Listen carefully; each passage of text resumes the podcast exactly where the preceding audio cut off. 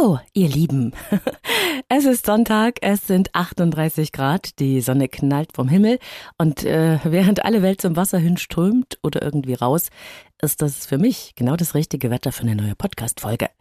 Ehrlich, ich finde nichts schöner, als bei diesem Wetter im Garten abzuhängen und was Kreatives zu machen. Das ist so meine persönliche Version vom Sommer. Radio 1 läuft mit den größten Hippie-Songs aller Zeiten, mein Hund liegt neben mir im Schatten und ich fleh's hier so rum in unserem Gartenwohnzimmer. Wir haben wirklich äh, so ein Freiluftwohnzimmer angelegt oder eben uns zusammengebaut aus Paletten mit herrlichen weichen Auflagen und schön Schatten natürlich. Und weil es dann trotzdem irgendwann unerträglich warm ist, gibt's auch einen aufblasbaren Pool, den wir aufgebaut haben zum Abkühlen. Ich liebe es. Das ist also mein ganz persönliches Sommerparadies, mein Freiluft-Wohnzimmer zum Leben und Arbeiten. Jetzt weißt du Bescheid. Damit können wir uns endlich, ich freue mich nämlich sehr, auch den wirklich wichtigen Dingen zuwenden. Das hier ist Teil 2 der Podcast-Reihe über Psychografie, die Naturellwissenschaft. Ich beantworte in dieser Folge einige der wichtigen Fragen zum ersten Teil der Reihe im letzten Podcast und ich stellte den zweiten von drei Persönlichkeitstypen vor, den Sachtyp. Und für alle, die die letzte Folge verpasst haben, um was geht's denn eigentlich? Was nützt denn diese Psychografie? Die Psychografie, also die Naturellwissenschaft, hilft dir, dich selbst gut zu verstehen und auch andere.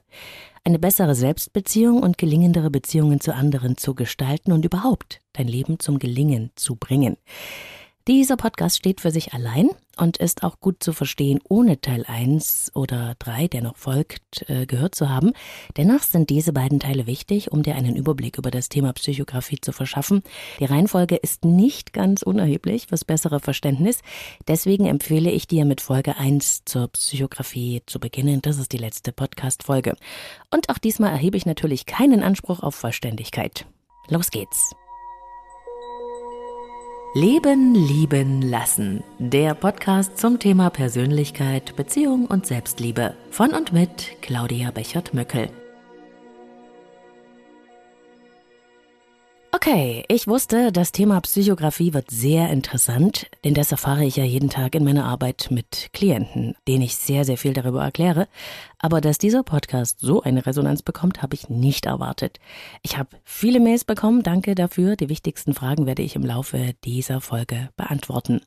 Und hey, mich hat's fast aus den Schuhen gehauen, als ich entdeckt habe, dass mein Leben lieben lassen Podcast es in die Top 10 der Podcast Charts von iTunes und Spotify geschafft hat im Bereich Coaching und Training. Wow, ganz lieben Dank euch allen fürs Hören. Ich bin begeistert. Vor allem, weil ich es ja nie schaffe, jede Woche eine neue Folge rauszuhauen, so wie andere, sondern nur leider alle paar Wochen. Aber gerade deswegen finde ich es so besonders toll. Und ich habe es auch eher zufällig rausgefunden, umso schöner war die Freude. Aber zurück zum Thema Psychografie. Bitte denk daran, wenn du diese Podcast-Folge hörst. Äh, ich möchte daran noch einmal erinnern. Beschrieben wird bei jedem der drei Naturelle eine Art Prototyp. Menschen, das ist mir sehr, sehr wichtig, die stecken nicht in Schubladen obwohl Menschen eines Naturells eben viele gemeinsame Ausrichtungen in Bezug auf Wahrnehmungen und bestimmte Lösungsstrategien haben, ist jeder für sich ein Individuum. Das heißt, das Naturell hat eine individuelle Ausprägung. Nicht alle Menschen eines Naturells sind genau gleich. Sie haben Gemeinsamkeiten, nämlich typische Fettnäpfchen des Lebens, typische Wege zum Gelingen.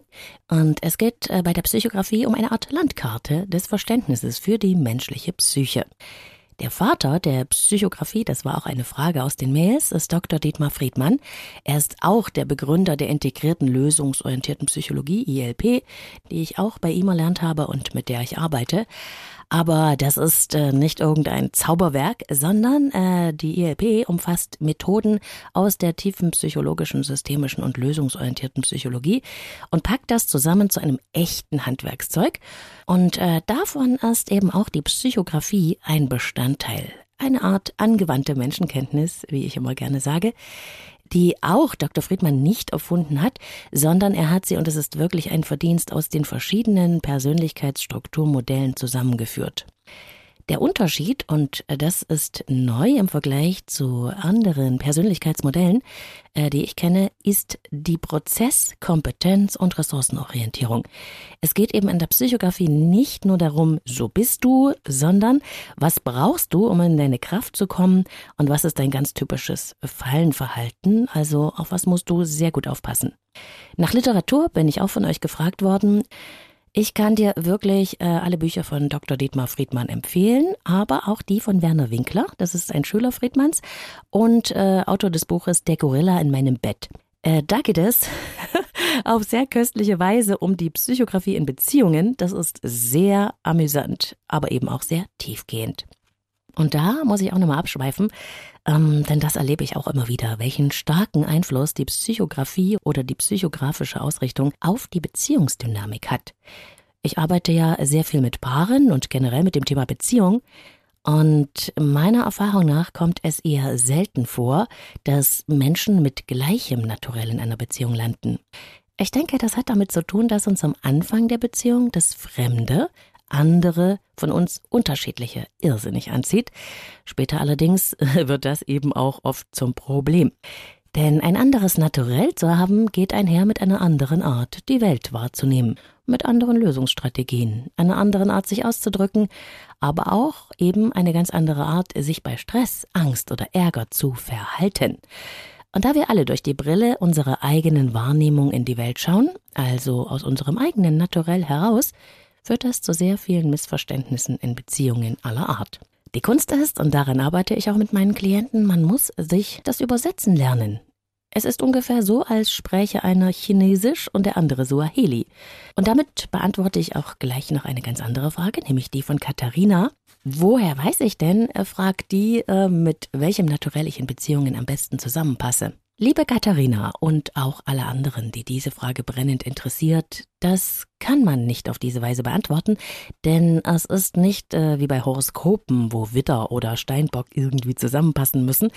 Wir können mit jedem Naturell ganz wunderbar auskommen und wir können auch mit jedem Naturell in einer Beziehung sein. Da gibt es keine wirklichen Präferenzen, weil wir ja alle selbst äh, diese Anteile in uns haben. Das heißt, in jedem von uns ist ein beziehungstypischer Anteil, ein sachtypischer Aspekt und ein Handlungs-Ich.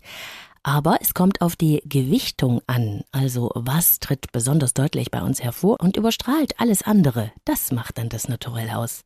Also diese Frage ist wirklich einfach zu beantworten. Es geht nicht darum, ob wir uns einen solchen oder einen solchen Menschen äh, mit diesem oder jenem Naturell als Partner suchen. Die Frage ist, wenn wir uns verlieben, wie kommen wir dann mit den Eigenheiten dieses Naturells gut klar? Und das ist generell mit jedem möglich. Ich glaube sogar, dass äh, Beziehung ein Raum des Wachstums ist, äh, uns zwingt, uns in unserem eigenen Naturell zur vollständigen Ausprägung zu bringen, also in uns selber vollständig zu werden. Aber ähm, da will ich jetzt nicht abschweifen, das ist vielleicht einmal ein Thema für eine andere Podcast-Folge. Ich glaube, aber das ist äh, nur meine persönliche Erfahrung aus meiner Arbeit, dass der psychografische Einfluss, also welches Naturell die Menschen in der Beziehung haben, größer ist als die Mann-Frau-Dynamik, von der ja meistens als Störfaktor in Beziehungen ausgegangen wird. Die Dynamik der Beziehung wird wesentlich durch die Naturelle der Partner geprägt. Die Tatsache, dass wir dann noch als Mann oder Frau anders geprägt und sozialisiert werden, die kommt noch dazu. Aber ich glaube eben, wie gesagt, äh, dass dieser Einfluss gegenüber der Psychografie sekundär ist. Man kann sich das so vorstellen, dass die Tatsache, ob wir Mann oder Frau sind, unser Naturell noch einmal einfärbt. Denn Frauen äh, werden von der Gesellschaft äh, vor allem hin zu beziehungstypischen Aspekten erzogen. Empathisch sein, verbindend, fürsorglich kümmernd, kommunikativ, nachgiebig und so weiter. Während Jungs äh, mit handlungstypischen Eigenschaften ausgerichtet werden. Stärke, Mut, kämpfen, klotzen und nicht kleckern. Indianer kennen keinen Schmerz und so weiter. Deshalb sind alle Naturelle in ihrer weiblichen Ausgabe ein wenig abweichend von ihren männlichen Vertretern, aber damit das jetzt nicht alles zu komplex wird, wollte ich es nur mal anreißen. Ich bin dafür, es einfach zu halten. Wenn du dein Naturell erkennst, dann kann dir das helfen, dich selbst zu verstehen, aber auch etwas anderes zu versuchen als bisher, um innere Ausgewogenheit zu erreichen. Und es hilft dir natürlich in Bezug zu anderen, ganz anders zu agieren und zu interagieren. Und nachdem wir in Teil 1 äh, dieser Podcast-Reihe das Naturell des Beziehungstyps sehr genau unter die Lupe genommen haben, und übrigens haben sich da auch sehr viele erkannt, die mir geschrieben haben, soll es heute um den sogenannten Sachtyp gehen. Das sind Menschen, die wirken meist erst auf den zweiten Blick. Jedenfalls im Vergleich zum gewinnenden Beziehungstyp oder dem kraftvoll energischen Handlungstyp. Sachtypen sind nicht äh, direkt schüchtern, aber man könnte ihr Wesen allgemein als etwas zurückhaltender beschreiben oder beobachtend. Sie checken erstmal die Lage. Sie sind freundlich, aber nicht von der strahlenden Herzlichkeit eines Beziehungstyps oder der kraftvollen Energie des Handlungstyps. Ein Sachtyp bringt Ruhe mit und strahlt Gelassenheit aus auch Beständigkeit und Souveränität. Er liebt ruhiges Fahrwasser, Klarheit, Tiefe und Konstanz. Zuverlässigkeit zeichnet diese Menschen aus. Ein Sachtyp wartet gerne erst einmal ab, was passiert. Er oder sie reagiert auf das, was um ihn oder sie herum geschieht. Menschen mit diesem Naturell lassen anderen Raum. Das gehört zu ihren besten Fähigkeiten. Sie können gut zuhören, sind sehr verständnisvoll und vor allem sind sie loyal. Sie gleichen aus, wägen ab und haben die Fähigkeit, Dinge zu versachlichen, anstatt sie zu dramatisieren. Menschen mit Sachtyp Naturell haben in der Regel eine hohe Reizschwelle. Sie lassen sich nicht so schnell aus der Reserve locken, aber wenn es ihnen reicht, dann äh, kann es auch wirklich aus ihnen herausplatzen und dann staunt man wirklich, was da alles zum Vorschein kommt. Und wenn es einem Sachtypen zu viel wird, dann äh, kann der durchaus sehr spitz, treffsicher, aber auch mal zynisch und gemein sein. Tja, Sachtyp-Naturelle sind eher vergangenheitsorientiert. Das heißt, äh, sie haben ein gutes Gedächtnis für Details und können daher leider auch recht nachtragend sein. Diese Menschen lieben Regeln, weil Regeln Sicherheit geben. Und Sicherheit ist Sachtypen überaus wichtig. Sie mögen Gewohntes und Vertrautes und Dinge, die schon immer so waren. Sie sind Bewahrer, wenn man so möchte. Rituale sind ihnen wichtig. Sachtypen gehen tiefe Verbindungen ein. Wenn sie sich für etwas entscheiden, dann ist das für immer gemeint. So ein Klassiker in der Paarberatung ist dann der, Beziehungstyp Frau, ne, sagt, liebst du mich denn noch? Und äh, die Antwort eines Sachtyp Mannes könnte zum Beispiel sein, ja natürlich, ich habe das doch unterschrieben. Also bei der Hochzeit natürlich, ne? So denkt ein Sachtyp. Er versteht die Frage gar nicht, wieso sich etwas an seiner Einstellung geändert haben sollte, denn schließlich hat er doch dafür unterschrieben. Ne? Also aus dem Verständnis dieses Mannes heraus eine ganz logische Antwort. Und das ist mir auch wichtig an der Psychografie. Sie lädt uns dazu ein, die Menschen aus sich heraus zu verstehen, nicht aus unserer Außenperspektive, also den Standpunkt einer anderen Sichtweise wirklich einmal einzunehmen. Das kann sehr erhellend sein. Ein Sachtyp lässt sich nicht so von Launen durchrütteln, wie das manche Beziehungstypen kennen. Er denkt langfristig und solide, dauerhaft, ernsthaft, treu. Das sind wunderbare Eigenschaften, aber auch hier wird aus der Übertreibung der guten Eigenschaften, also aus dem zu viel vom Guten, die persönlichkeitstypische Falle. Denn Sachtyp-Naturelle, die in der Psychografie übrigens blau dargestellt werden, haben es nicht so mit der Veränderung. Sie wägen manchmal so lange ab und denken nach, weil sie eben sicher gehen wollen, dass der Moment des Handelns mitunter verpasst wird. Und wenn ein Sachtyp in diese, seine Lieblingsfalle tappt, dann bleibt dieser Mensch regelrecht im Denken stecken, anstatt praktisch und konsequent zu handeln. Menschen mit Sachtyp naturell sitzen daher Dinge oft lange aus, brauchen viel Anlauf, um etwas anzugehen und bleiben manchmal zu lange in der sicheren Deckung, anstatt auch mal ein Risiko einzugehen und etwas zu wagen. Das Leben ist Versuch und Irrtum. Wir müssen manchmal hinaus, raus aus der Komfortzone und äh, das fällt Sachtypen nicht immer leicht. Das sind dann aber auch die sachtypischen Ressourcen. Das tut Sachtypmenschen gut, wenn sie sich groß machen, wenn sie ihren Standpunkt vertreten, wenn sie etwas wagen, ein Risiko eingehen, laut und deutlich werden, sagen, was sie wollen und nicht nur, was sie nicht wollen, sich zeigen und entscheiden. Sachtypen sagen gerne vielleicht. Das ist nicht nur ein Wort, sondern das ist eine Haltung. Sie wollen nämlich alle Möglichkeiten durchdenken, sicher gehen, genau abwägen und brauchen Zeit, um sich klar zu werden. Ganz anders als ein intuitiver Beziehungstyp oder ein impulsiv-pragmatischer Handlungstyp werden bei einem Sachtyp analytisch bedacht Entscheidungen angegangen. Leider ist das nicht immer die richtige Strategie für das Lebensthema. Und dann laufen Sachtypen damit ins Leere. Auf Druck übrigens reagieren diese Menschen mit Rückzug und Blockade. Sie brauchen es, dass man ihnen Raum und Zeit lässt für ihre komplexen Denkvorgänge und Analysen. Sachtypen sind nicht etwa klüger als andere, sie denken, fühlen und handeln aber vernünftig rational. Mein Sohn zum Beispiel hat dieses Naturell. Heute ist er 20, aber im Laufe seiner Schulkarriere haben ihm die knappen Zeitvorgaben oft sehr zugesetzt. Auch, dass es vorgegebene Arten des Lösungsweges gab, das war oft sein Problem. Menschen wie er haben ihre eigenen, oft auch eigenwilligen Wege zum Ziel, die man ihnen wirklich lassen sollte. Dann kommen sie wirklich in die beste Ausgabe ihrer selbst. Meistens sind die Sachtyp-Kinder auch nicht die, die am lautesten schreien oder im Mittelpunkt stehen. Sie fallen nicht so deutlich auf, weil ihre Signale leiser sind. Deswegen werden sie auch oft übersehen und manchmal auch von anderen überholt. Auch ich, da bin ich mir heute völlig im Klaren, habe mit meiner beziehungstypischen Ungeduld meinen Sohn oftmals überfordert, ohne dass ich das wollte. Mit Hilfe der Psychografie habe ich ihn aber so gut verstehen gelernt, dass ich ihm viel besser gerecht werden konnte. Ich schätze seine ruhige Art und seine Tiefgründigkeit. Wenn er etwas tut, für das er sich interessiert, dann ist er unglaublich hartnäckig und lässt nicht mehr locker. Manchmal beiß ich mir aber auch an seiner sachtypischen Sturheit die Zähne aus. Rrr. Denn was ich dir noch nicht erzählt habe, ist, wie sich ein Sachtyp verhält, wenn er leidet oder sich nicht verstanden fühlt. Du erinnerst dich vielleicht, ein Beziehungstyp Mensch leidet dramatisch, weint oder ist sichtbar niedergeschlagen, dramatisiert eben auch mal gerne. Auf jeden Fall siehst du es ihm an.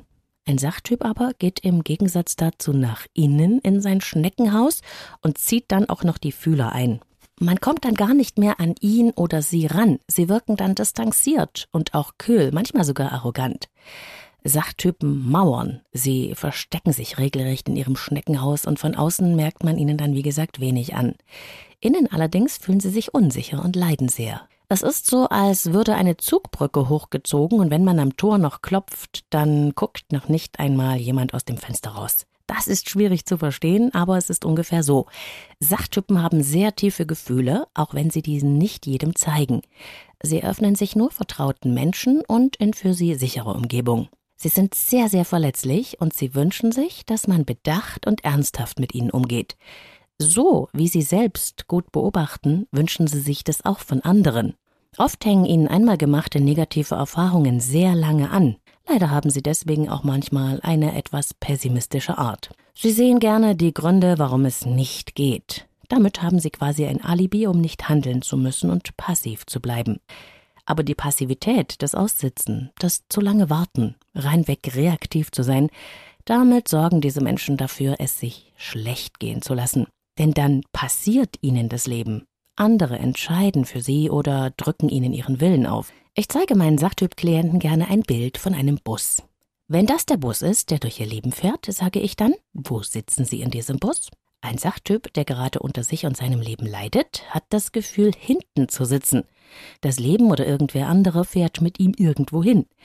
Er fühlt sich in diesem Moment als Opfer der Umstände machtlos und hilflos. Der Lerneffekt besteht darin, selbst das Steuer in die Hand zu nehmen und die Verantwortung dort zu übernehmen, wo sie wichtig ist. Sachtypen kommen langsam, aber gewaltig. Das sind die meiner Klienten, die das Erarbeitete sehr stringent, wenn auch in ihrem eigenen Tempo umsetzen und dann richtig in Fahrt kommen in Sachen Persönlichkeitsentwicklung. Und das ist dann aber oft auch sehr nachhaltig, das heißt, sie vergessen nicht auf halber Strecke, was ihnen half. So wie es manchmal bei Beziehungstypen ist. Jeder Mensch, das habe ich schon beim Beziehungstyp erklärt, hat einen wunden Punkt. Eine sehr sensible Stelle ist das in uns, eine frühere Kränkung, auf die man sehr stark reagiert. Bei Sachtypen hat es immer etwas damit zu tun, nicht wichtig genug zu sein, zu wenig Einfluss zu haben, nicht verstanden oder gehört zu werden oder gar übersehen zu werden. Diesen Schmerz kennen alle Sachtypmenschen. Beruflich sind sie übrigens verstärkt dort zu finden, wo es einen vorgegebenen Rahmen gibt, innerhalb dessen man Klarheit hat. IT, Steuern, Recht, das ist das Habitat vieler Sachtypen.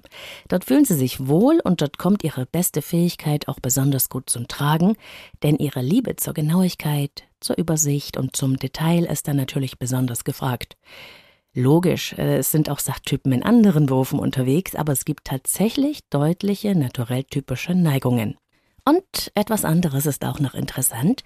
Mir ist nämlich aufgefallen, dass besonders meine Sachtyp-Klienten fast durchweg intensive sportliche Erfahrungen mögen. Klettern, Marathonlaufen, irgendwelche Risikosportarten oder Motorradfahren. Sachtypen spüren sich gerne intensiv körperlich, denn das hilft ihnen einmal aus ihrem Denkkarussell auszusteigen und eben Erfahrungen auf einer anderen, hier körperlichen Ebene zu machen. Diese Menschen sind übrigens auch sehr treue und loyale Freunde. Das schätze ich besonders an ihnen, denn auch in meinem Bekanntenkreis gibt es einige Sachtypen. Auch an der Sprache kann man sie gut erkennen. Die ist nämlich sachlich und klar. Sie sagen oft ich denke, reden gerne auch viel und sie können auch mal abschweifen. In ihrer Kleidung sind sie, wie sie im Leben sind, nicht besonders auffällig. Auch hier ist da eher Zurückhaltung angesagt. Und hier noch einmal eine Zusammenfassung. Ein Sachtyp fühlt und handelt denkend, also rational vernünftig. Sie machen viel mit sich aus und lassen sich von außen relativ wenig anmerken. Sachtypen haben eine Neigung zum Rückzug, zum Grübeln, zur Insensibilität, zum Pessimismus, wenn es ihnen schlecht geht. Wenn sie leiden, fühlen sie sich nicht gesehen, nicht gewürdigt, nicht ernst genommen. Zu ihren besonderen Eigenschaften zählt die Sicherheitsorientierung, ihre Zurückhaltung, ihre Unauffälligkeit, Sie sind eher konfliktvermeidend, abwartend, manchmal auch unverbindlich, bequem, effizient. Sie haben eine schnelle Auffassungsgabe, einen wunderbaren Humor. Sie lieben Regeln, sind sehr genau, detailtreu, ausdauernd, zuverlässig und ausgleichend. Sie haben tatsächlich einen Hang zum sparsamen Umgang mit Ressourcen. Manche sind sogar ein bisschen geizig. Auf jeden Fall aber kann man nicht sagen, dass sie verschwenderisch sind. Manchmal sind sie unentschlossen, passiv, ein wenig unflexibel, emotional verschlossen, vergesslich, nicht immer praktisch begabt und sie brauchen viel Zeit. Die Zeitorientierung eines Sachtyps ist die Vergangenheit und ist bezogen auf das Ich. Damit meine ich nicht egoistisch zu sein, sondern es beschreibt die Art, in sich hinein zu denken. Oft wissen Sachtypen auch, was für sie wichtig ist und was sie wollen und was sie nicht wollen, aber sie sagen es eben nicht immer oder setzen sich wenig damit durch. Die energetische Ausrichtung ist beim Sachtyp in Richtung Verbundenheit, Verstand, Geist und Sinn. Sinnhaftigkeit ist für Sachtypen besonders wichtig. Ein Sachtyp hat eine Absicht, eine Idee, einen Plan. Das Wertesystem ist handlungsgeleitet. Ich hatte schon im letzten Podcast erklärt, dass es uns alle immer zu unserer Ressource hinzieht, weil wir eine natürliche Neigung zur Entwicklung haben. Und deswegen sind Sachtypen sehr stolz darauf, wenn sie etwas getan haben, etwas geschafft haben, wenn sie etwas erreicht haben, also wenn sie aktiv werden. Denn dafür müssten sie sich anstrengen. Und das würdigen wir Menschen am meisten. Was gut für diese Menschen ist, ist, wenn sie handeln, Verantwortung übernehmen, sich entscheiden und durchsetzen. Die Persönlichkeitsfalle ist die, im Denken stecken zu bleiben, denkend zu handeln, anstatt praktisch. Sachtypen haben eine Neigung zum Vielleicht und sie sind bevorzugt vernünftig, also stark im Erwachsenen-Ich. Bei Problemen reagiert ein Sachtyp gerne mit Reaktion, also wartet ab, was passiert und reagiert dann darauf. Manchmal ist das eine ganz hervorragende Fähigkeit, zum Beispiel tut es einem Beziehungstypen sehr gut, wenn er mehr davon macht. Beim Sachtypen besteht die Gefahr darin, dass er mit den Reaktionen übertreibt, anstatt Interaktion oder Aktion zu wählen. Wenn du einem Sachtyp Komplimente machen möchtest, dann bitte für Taten, Entscheidungen, Verantwortung, Zielorientierung, Entschlossenheit und Mut. Dann tust du diesem Menschen wirklich einen Gefallen. Die Lieblingsstrategie dieser Menschen heißt weder das eine noch das andere. Im Gegensatz zum Beziehungstyp, der das sowohl als auch lebt, also auf allen Hochzeiten gleichzeitig tanzen will, oder die Strategie des Handlungstypen entweder oder. Die Folge von weder das eine noch das andere beim Sachtyp ist, unentschlossen abwarten zu sein und die Dinge geschehen zu lassen. Die größte Angst, also der wunde Punkt, den ich vorhin angesprochen habe, dieser Menschen ist, übersehen, nicht wahrgenommen, übergangen zu werden, unwichtig zu sein. Sachtypen denken lieber als zu handeln und erkennen schnell Zusammenhänge. Wenn sie etwas spannend finden, sind sie äußerst lernwillig und wissbegierig. Sie können sich hervorragend konzentrieren. Sie speichern jedes Detail und möchten stets noch mehr dazulernen. Dafür tun sie sich bei praktischen Aufgaben manchmal schwer und fallen sofort in ihre Bequemlichkeit zurück, wenn lästige Pflichten zu erledigen sind. Sie sind Vermeider. Sie können unangenehme Dinge lange vor sich herschieben, selbst wenn diese dringend erledigt werden müssen. Auch Gefühlsäußerungen sind ihnen manchmal suspekt, da sie nicht immer einen guten Zugang zu ihrer inneren Befindlichkeit haben. Durch Komplimente das ist mein Geheimtipp für dich, kann ein Sachtyp zu Höchstleistungen motiviert werden. Insbesondere dann, wenn du seine größten Stärken würdigst. Spürt er jedoch Desinteresse, Missachtung oder Ignoranz, verliert er schnell an Selbstsicherheit. Am schlimmsten für Sachtypen ist jedoch Kritik, insbesondere wenn sie nicht betont sachlich geäußert wird.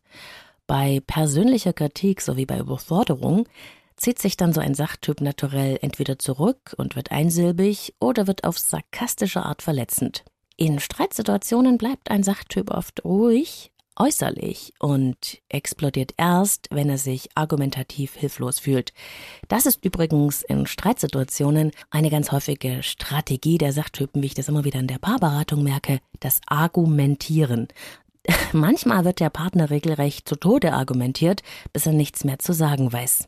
Sachtypen haben eine Tendenz zur Unentschiedenheit. Sie bleiben gerne unverbindlich und nutzen ihre Sachlichkeit und Distanziertheit, um so lange wie möglich nicht handeln und dadurch keine Verantwortung übernehmen zu müssen.